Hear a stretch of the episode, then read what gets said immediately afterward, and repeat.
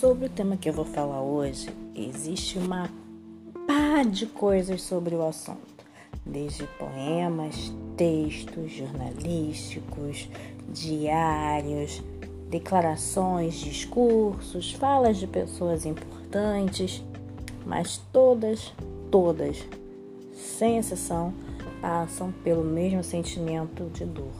Hoje a gente vai falar um pouco sobre a morte.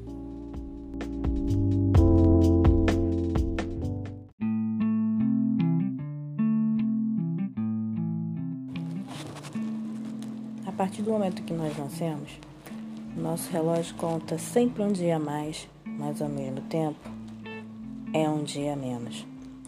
A contagem do relógio biológico, ele sempre tende a ir sempre para um dia a menos. Um aniversário a mais, um ano a menos de vida. A cada dia que passa, a morte está sempre um pouco mais perto da gente. Não só por questões biológicas, mas por questões de desastres, acidentes, incidentes, catástrofes, pandemias, não é mesmo? Coisas do acaso, coisas que simplesmente às vezes acontecem de repente. Enfim, o fato é, ela tá aí para todo mundo. A gente não quer que ela chegue, mas alguma hora ela vai chegar. Mas para quem fica e para quem parte, as sensações e os sentimentos são completamente diferentes. Para quem parte, o esquecimento próprio ele acontece. Para quem acredita na vida após a morte ou que tem alguma religião que prega algo muito específico sobre a vida depois que a gente fecha os olhos em definitivo, é, talvez exista algum tipo de conforto de reencontrar do outro lado ou de achar que a pessoa vai de fato ter algum algum outro processo de vida, mas a verdade é que para quem fica aqui a coisa não é fácil, a coisa não é bonita e ela dói e dói muito. Para quem já perdeu um ente querido, um ente amado, um ente muito próximo, um familiar, um amigo, um companheiro, sabe da dificuldade que é passar pelo processo da perda de alguém que se ama. Eu já perdi alguns pets, confesso que não foi um dos melhores momentos da minha vida. Desde muito menina, aos 10 anos, eu perdi um, uma cachorra que por incrível que pareça foi morta por um vizinho safado, que eu não sei quem foi, mas que deu uma carne envenenada para ela. A gente tentou salvá-la no veterinário, mas foi em vão. Foi a primeira morte oficial que eu tive na minha vida, e eu lembro como se fosse hoje. O choro que eu tive de dor, de perda do bichinho que eu tinha e o amor que eu tinha por ele. Ao longo da vida, crescendo, óbvio que perdi alguns parentes. Perdi uma avó, perdi um avô, parentes mais distantes, confesso que talvez eu não tenha sentido tanto a perda, já que a convivência era distanciada por, não sei, 24 horas de viagem de ônibus e o contato era muito escasso. Sim, pessoas, eu venho de uma época em que não existia smartphone, internet, o contato era por telefone e, pasmem, certas regiões do Brasil até hoje Mal tem energia elétrica que dirá sinal para telefone celular ou um telefone fixo. É verdade. É triste pensar nisso, mas sim. Conheço regiões do Brasil na quais moram parentes meus que realmente a condição de quem vive na cidade não passa nem perto do, da, da condição que se tem na vida afastada dos grandes centros do Brasil. A gente que vive na cidade está um pouco mal acostumada. Mas voltando a falar sobre a questão da morte, de quem está perto, de quem está longe, é difícil às vezes a gente mensurar a dor, porque às vezes a dor vem muito daquela questão íntima da relação, da convivência, do cotidiano.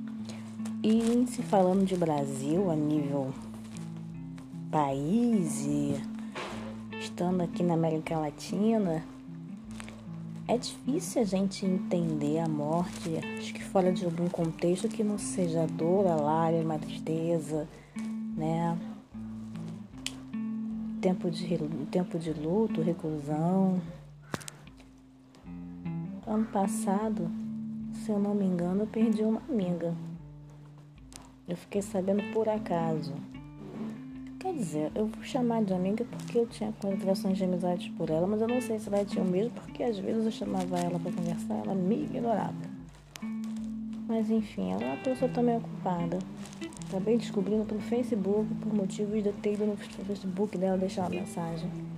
E gente, quando, quando eu vi a mensagem de despedida de uma sobrinha dela e de um outro amigo, eu fiquei, oi? Como assim? Como assim fulana morreu? Eu levei dois dias para poder computar isso e passei uma semana na merda. Porque eu não esperava, era uma coisa que não passou por mim, sabe? Ter a pena dessa pessoa. Eu acho que a gente perdeu muito. Apesar de eu ter discordâncias de opinião com ela, era um puta de um ser humano. Foi uma amiga e tanto durante tempo de convivência de estudo. A gente fez um curso técnico junto na Fundação João do Cruz. Teve uma despedida na, na, na Fiocruz, inclusive o presidente da Fiocruz estava presente. Foi bonito.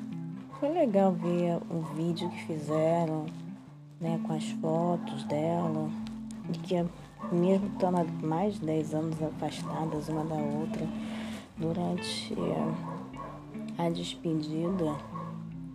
Tinha uma foto minha com ela lá. Foi bem bonito de se ver. Confesso que a lágrima rolou sem muita força, sabe? Eu não precisei fazer força para me emocionar, simplesmente aconteceu. A lágrima desceu e eu não entendi porquê. Eu fiquei me questionando: caramba, fazem 10 anos que eu não vejo a minha amiga. Pelo menos a que eu considero amiga. E e eu nutri ainda um carinho muito forte por ela. E sinceramente, a única coisa que eu consigo pensar é que lidar com a morte não é uma das coisas mais fáceis que existe. A gente tenta lidar, mas é uma dor tão grande, tão pesada que meio que tira o chão da gente. E eu não sei se ela tira o chão da gente porque a gente nunca mais vai ver a pessoa, né? E aí eu acho que é quase um sentimento egoísta, né? Porque às vezes a pessoa partiu numa situação que às vezes ela não podia estar mais aqui, o corpo estava debilitado, uma doença atingiu. E eu sou da seguinte opinião, que às vezes é melhor a pessoa partir do que passar anos em cima de uma cama sofrendo sem conseguir fazer o que gosta e tendo que se resignar a ponto de só ser aquela existência em cima da cama, sabe? E aí eu fico pensando, né? Eu gostaria egoísmo da minha parte se ela tivesse doente e, enfim, não tivesse uma qualidade de vida e eu desejar que ela se mantesse aqui de alguma maneira. Mas ao mesmo tempo eu penso que, poxa, por quê? Por que, que eu tô com tanta dor? porque eu tô sentindo tristeza, sabe? Eu não sei se existe possibilidade ou forma de, de sentir a perda de alguém que a gente tem, nutre um carinho, tem um respeito.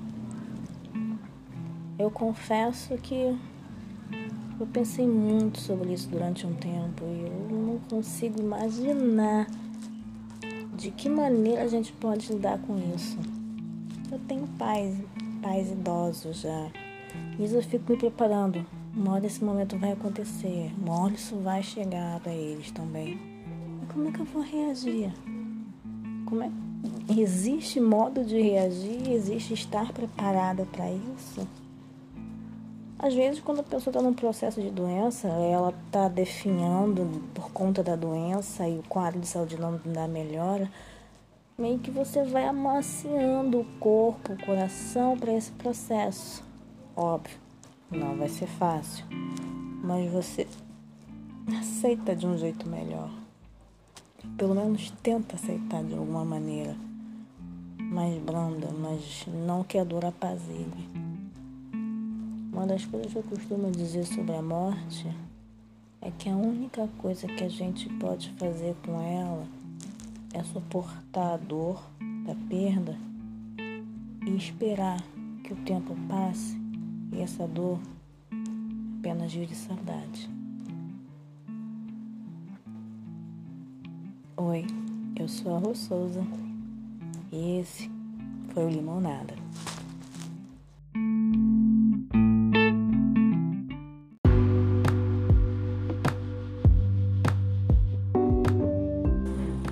podcast de hoje pode parecer que não, mas me deixou um pouco tocada e eu tentei levar ele da melhor maneira possível, tanto quanto mais leve possível, mas eu acho que eu não consegui porque no final eu acabei também ficando um pouco abalada. A gente acha às vezes que já passou por, por sentimentos, situações e superou, mas às vezes quando a gente volta a falar sobre a questão, o assunto em si, parece que a dor volta junto. É, eu sei que talvez para você que está ouvindo nesse momento podcast, talvez tenha passado por uma situação de perda e talvez nem consiga falar ainda sobre ela. Tudo bem se você não quiser deixar um feedback para mim, eu vou entender. Mas se você conhecer alguém que está passando por um momento de perda, seria legal você passar esse podcast para ela, porque vai ser um pouco de conforto, sabe? É bom às vezes a gente só ouvir alguém falando com a gente sobre as questões e situações na qual a gente está passando e que a gente se encontra numa situação muito complicada. Quase como se fosse um alento, sabe? Um conforto. Não vai dar um quentinho no coração, porque nada vai dar quentinho no coração agora. Não há palavra no mundo que faça isso acontecer, sabe? Mas faz a gente se sentir mais confortável mais mais ajeitadinho dentro do próprio corpo de alguma maneira, porque aparentemente tem alguém abraçando a gente de alguma maneira, mesmo sem tocar, sabe?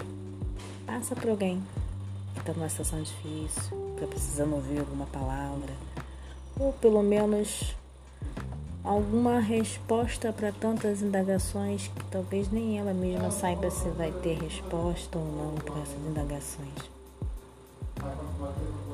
É isso, gente. Até a próxima. Um beijo. Lavem as mãos, usem álcool gel e não deixem de usar a máscara antes de sair de casa. Um beijo. Tchau, tchau.